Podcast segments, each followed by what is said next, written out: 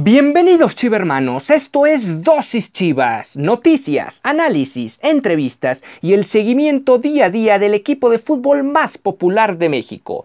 Yo soy Ricardo Romano Corona y diariamente inyectaré tu dosis Chivas. No olvides que puedes sintonizar nuevos episodios de lunes a viernes a través de Spotify, Anchor FM, Apple Podcast, Breaker, Google Podcast y Radio Public. Y sin más que agregar, comenzamos.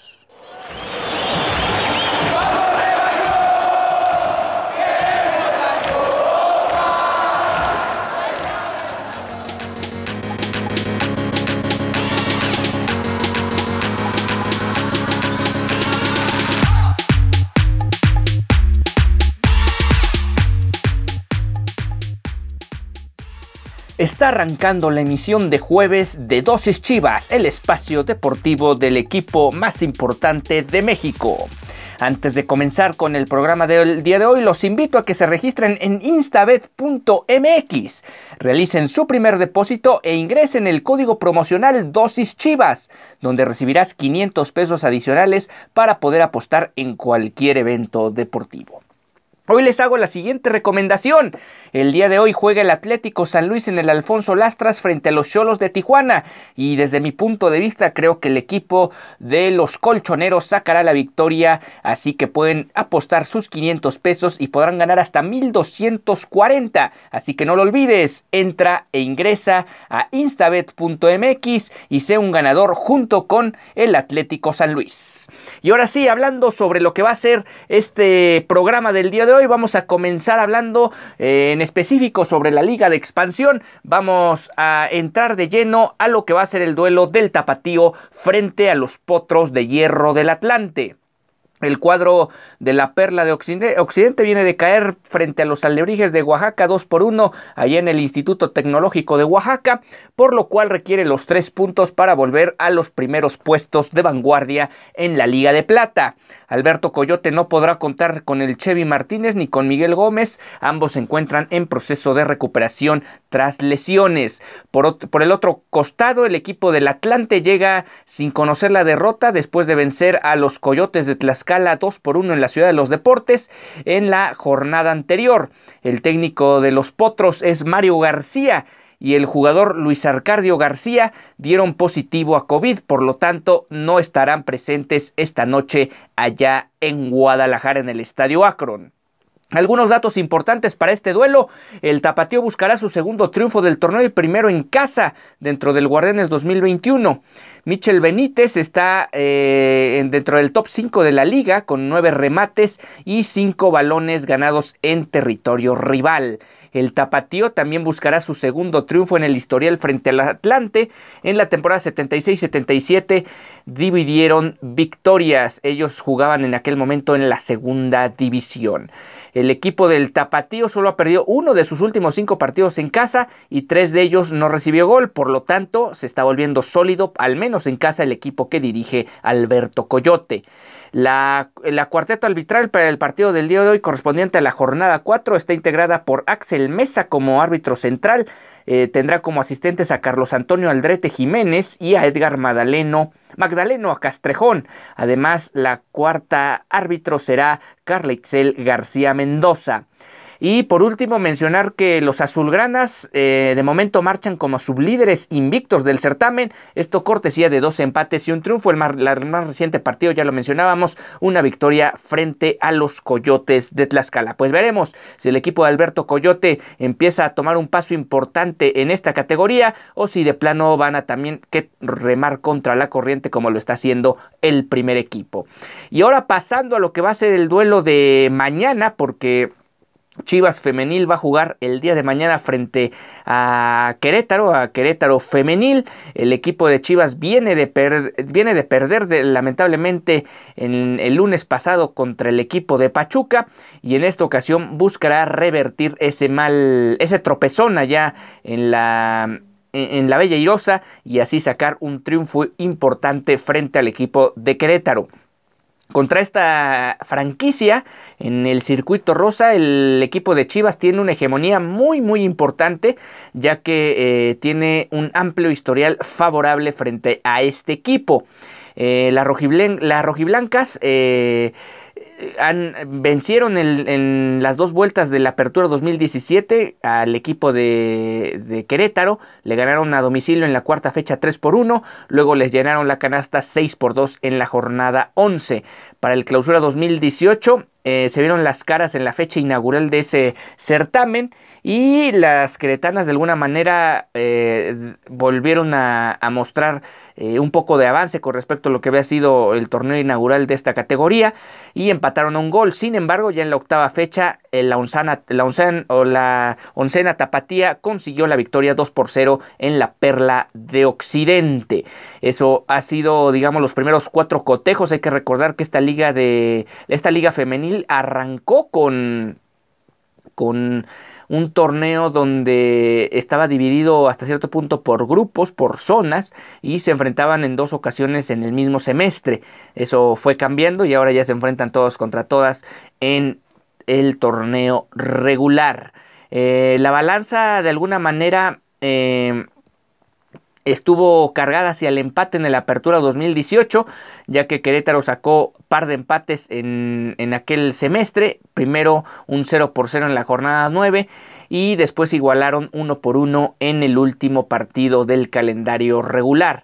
Para el clausura 2019 Estamos hablando que Chivas venció en la corregidora, o bueno, no, no, estoy seguro que haya sido en la corregidora porque muchas veces el equipo femenil no juega ahí, pero bueno, vencieron 1 por 0 a Querétaro en la jornada 9, posteriormente eh, vencerían este mismo equipo 3 por 1 en Guadalajara y ya los dos más recientes enfrentamientos entre estas dos escuadras se dieron en el Apertura 2019 en la jornada 11 Chivas Femenil ganó 2 por 1 y en el Guardianes 2020 donde Chivas Femenil se impuso 3 goles por 1 al equipo de Querétaro.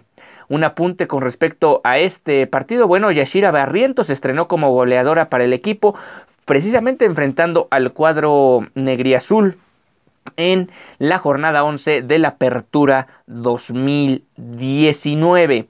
De esta manera el equipo de Chivas acumula eh, muchos partidos, realmente no tiene una sola derrota frente al cuadro de Querétaro, son cuatro victorias al hilo frente a este equipo, hablamos también de tres empates y además tres victorias más que se dieron a partir del Apertura 2017. Entonces, en general estamos hablando de 7 victorias y 3 empates. Veremos si pueden mantener la hegemonía y por lo pronto también regresar a la senda del triunfo después de la derrota del pasado lunes. Y ahora sí, eh, pasando al primer equipo, eh, un dato que dio a conocer el analista de TUDN, Ricardo Salazar, alguien especialista en este tipo de de datos, bueno, dio a conocer que es la decimotercera vez que el Guadalajara inicia sin ganar las cuatro primeras jornadas y es la octava vez en los últimos 10 años. Estamos hablando de que este equipo, ayer lo mencionábamos en el pasado reciente, si habían ganado partidos, de igual manera no habían conseguido una cantidad de puntos importante en un arranque.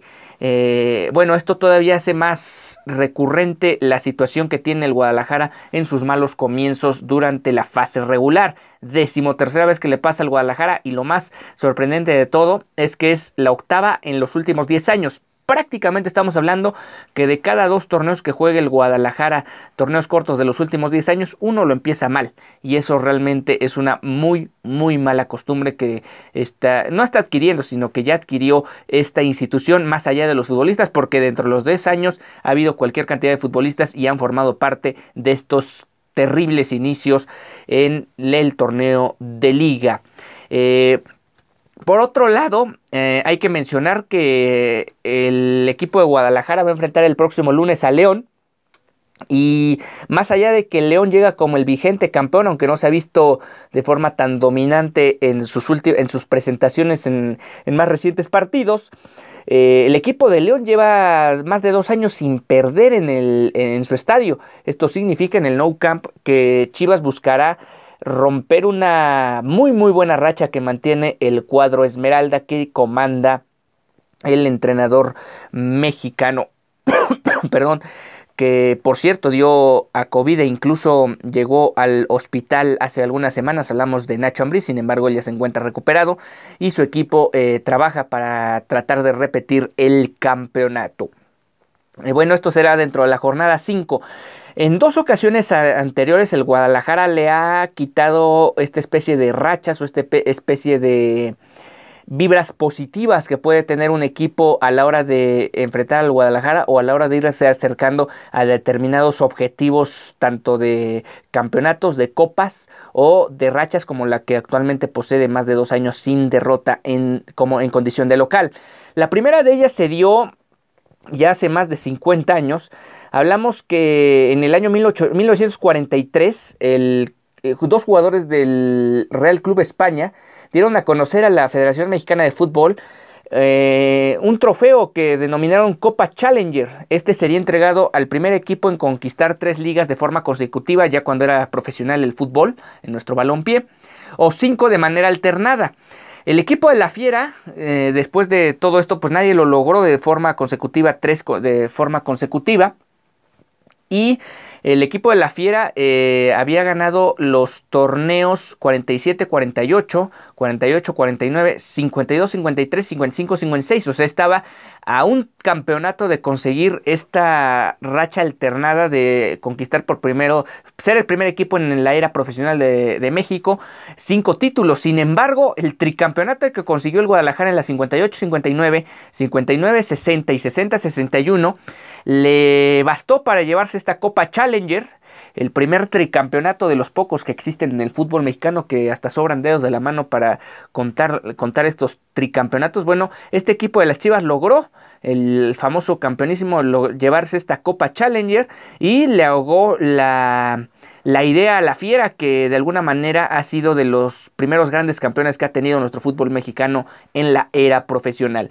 Otra vez que le hago la fiesta el cuadro Esmeralda fue cuando estaban invictos, eso lo recordamos ayer. Eh, cuando estaban invictos en, dentro del clausura 2019, llevaban una racha de 12 triunfos en fila. No solo no habían perdido, sino eh, eh, llevaban 12 triunfos en fila. Y aparecieron en el Akron el equipo de Tomás Boy que apenas estaba tomando las riendas del equipo. Bueno, venció sorpresivamente dos goles por uno al cuadro de la Fiera con goles de Michael Pérez, que recién se está integrando al tapatío, y del extinto Alan Pulido, que está en la MLS.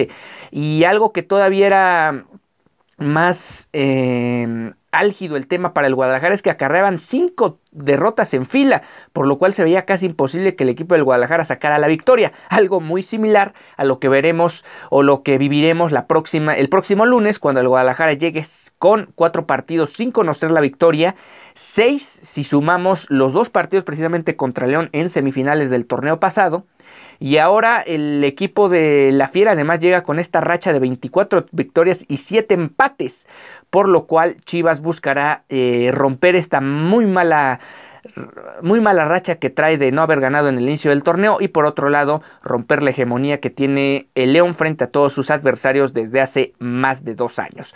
Pues veremos, mm, dicen que muchas veces este tipo de rachas están para romperse y veremos si es el Guadalajara el equipo que termina rompiendo esta racha. Se habla de que hay un, hay un ultimátum para Víctor Manuel Bucetich, pues qué manera de enfrentar este ultimátum contra el equipo campeón y un equipo que no ha perdido en casa en más de dos años pues veremos qué acontece el próximo lunes.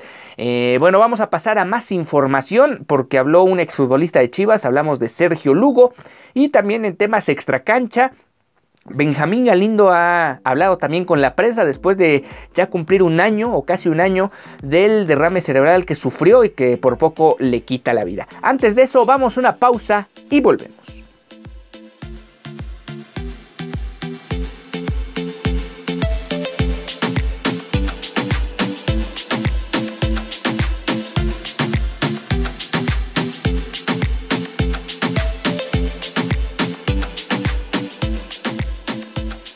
Ya que nosotros al ver un juego nos gusta ponerle un poco de picante al partido. Nos mandamos en esto del mundo de las apuestas con Instabet, en la cual tú al igual que tu equipo pueden ganar registrando y realizando tu primer depósito en instabet.mx y al hacer uso de mi código promocional dosis chivas vas a recibir 500 pesos adicionales para poder apostar en cualquier evento. Desde la Liga MX hasta cualquier enfrentamiento deportivo, tú puedes ser el ganador. No lo olvides y apuesta en instabet.mx.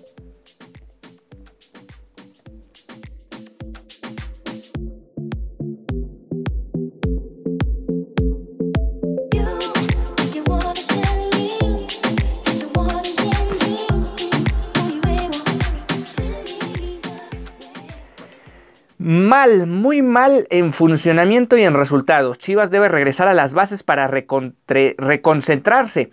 Me parece que está lejos del cierre que tuvo el torneo pasado, porque ya había encontrado una idea futbolística, una estructura de juego, ya había encontrado Víctor Manuel Bucetich una base para su once ideal.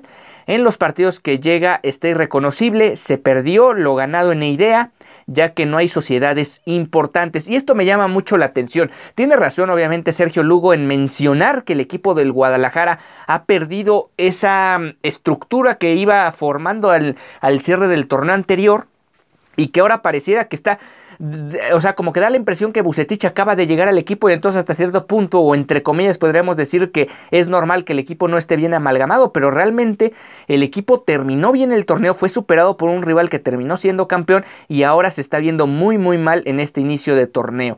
Y, no se entiende cómo es posible que unas semanas después venga este tipo de situaciones. Nuestro eh, invitado la semana pasada hablaba sobre si le están tendiendo o no la cama a Bucetich o qué le pasa, qué, cuál es la actitud de estos futbolistas que el propio entrenador ha mencionado ya en dos conferencias de prensa consecutivas, pues algo tiene que hacer Bucetich porque al final, eh, como suele ser y a lo mejor en este caso como tenga que pasar, eh, el primero en pagar los platos rotos si siguen los malos resultados va a ser el propio cuerpo técnico y tendría que llegar alguien más. Se habla de Diego Alonso, ya sonó también el nombre de Antonio Mohamed incluso de Hernán Crespo, un exfutbolista argentino que ya ahora es director técnico.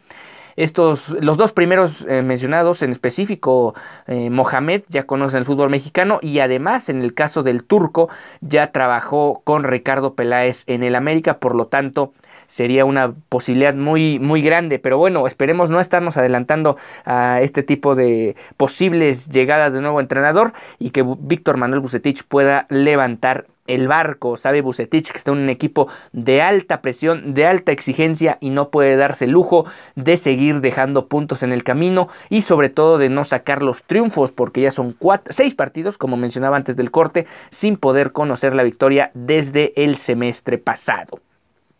En ocasiones el jugador confunde la libertad con el libertinaje y juegan como quieren, sin jugar para el equipo. Actúan como sienten, pero con una idea colectiva y se tiene que comenzar a partir de un orden. Esto es que cada jugador respete donde lo colocan para jugar. Si es lateral derecho, por ahí debes actuar y apoyarte en tu compañero. Hay que agrupar, hay que hacer bloque para que no te lastimen al equipo. En eso Chivas está muy marcado. Y sí, estos bloques o estos bloques que no han existido, esta coordinación que no ha existido, se ha visto sobre todo en los primeros 15-20 minutos de los partidos donde han sido superados por el rival. Algo que hay que ponerle mucho ojo y mucha atención el próximo lunes. Eh, también eh, mencionó Sergio Lugo por sectores, porque cuando no, hay, no ha jugado Ponce, Cristian Calderón no produce, no ha hecho Chicote, es muy... Eh, de hecho, Chicote es muy desordenado porque de pronto lo ves de centro delantero, de enganche, quitando pelotas por la derecha en zona de Jesús Sánchez. Entonces eso habla de un desorden, de una idea táctica mal aplicada. Una idea táctica mal aplicada o de jugadores que no están atendiendo lo que está mencionando Víctor Manuel Bucetich y basado en la desesperación o el ritmo de juego que se esté llevando a cabo, tratan de hacer de más o contribuir en cosas que no tendrían que hacer, de lo que ahí debe haber otros elementos que deben eh, marcar su territorio, tratando de darle la vuelta a la situación, como ha ocurrido en los últimos dos partidos que han terminado perdiendo. También mencionó Checo Lugo que los rojiblancos son sin lugar a dudas el equipo más rápido de la liga, pero esto no le han sacado provecho porque están distantes en todos los aspectos. Si cada uno regresara a las bases, que así como atacan, defienden y apoyan en la recuperación del esférico, las cosas cambiarían, de lo contrario sería un campeonato muy muy largo y sí, de mucho pesar, no solo para el equipo, sino para todo el club. Aunque con esto de que entran dos equipos, pues realmente vas a llegar casi siempre, va a ser muy difícil. Tendrías que prácticamente perder todos los juegos de las primeras 10-12 jornadas para no llegar con aspiraciones al cierre del campeonato.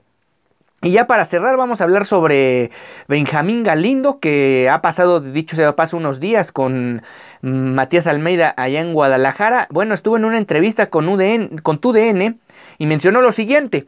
El proceso es largo, pero realmente lo he disfrutado. Conforme pasan los tiempos me siento mucho mejor.